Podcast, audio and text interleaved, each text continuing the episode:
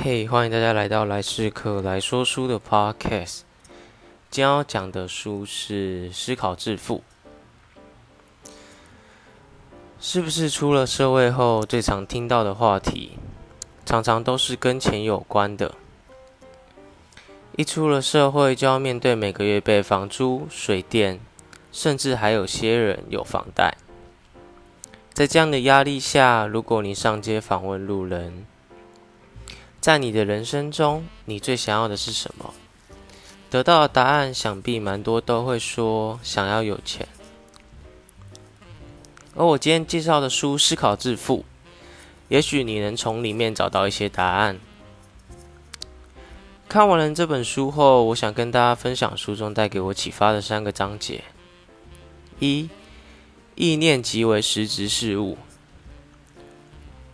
当意念加上明确的目标、毅力、热切的渴望，所形成的强大威力，足以转换成财富及其他物质。我想用下面这个故事解释这句话：福特汽车的创始人亨利·福特，在当时决定研制 V 型八缸发动机的汽车。他选一种八个气缸一体成型的引擎，然后吩咐工程师照这个设计图生产这个引擎。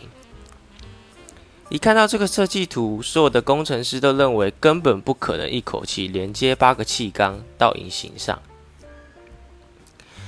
但是福特还是要他们照做，并说不管花多久的时间，没有成功之前都不能停止。为了保住饭碗。工程师只好照做。时间很快的来到了六个月后，还是没有进展。就这样过了一年，终于找到了方法，成为了世界第一个制造出连接八个气缸引擎的汽车。作者在书中说，导致失败的原因就是轻言放弃，特别是在遇到挫短暂的挫折。而最大的成功就紧跟在压倒性的挫折当中。亨利·福特之所以成功，其中之一就是渴望。他渴望成功的意念带领他迈向成功。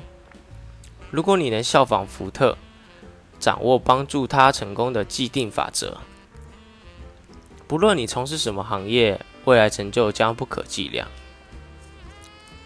二，智库的力量驱动力。而智库的定义为，在数个成员之间以和谐的态度整合知识，共同达成明确目标。就连俗语里也说：“三个臭皮匠胜过一个诸葛亮。”这句话更体现出智库的必要性。你不难想象，如果一个人单靠自身的努力，既要组织知识，又要拟定计划，最后还要执行计划。一个人分别要掌管这么多事，困难度实在相当高。钢铁大王安德鲁·卡内基的智库团队合作，大约有五十个成员。他身边围绕这些人，帮助他制造与贩卖钢铁的具体目标。他把自己所累积的财富完全归功于他的智库团。你要相信团队力量。远胜于一个人的拼命努力。三、决策力，克服拖延。在现代，有非常多的人有拖延症，吃个晚餐都要想个半天，事情都要拖到最后一刻才做。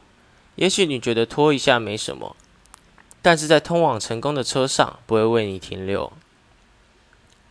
而比拖延更重要的是，不要太容易受到别人看法的影响。书中说，看法是这世界上最廉价之物。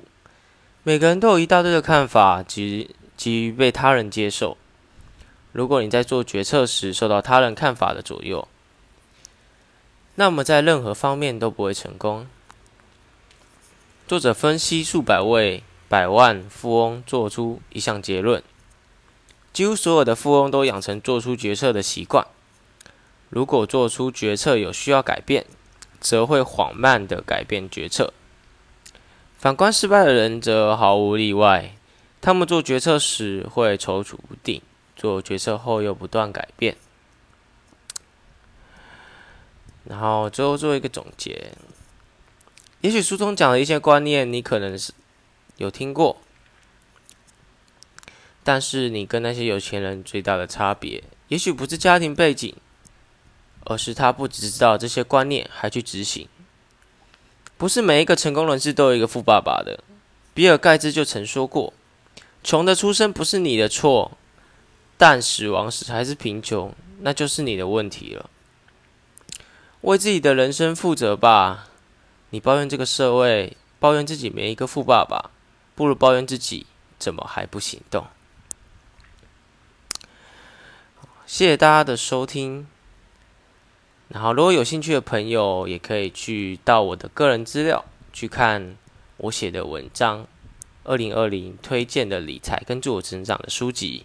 那下期再见。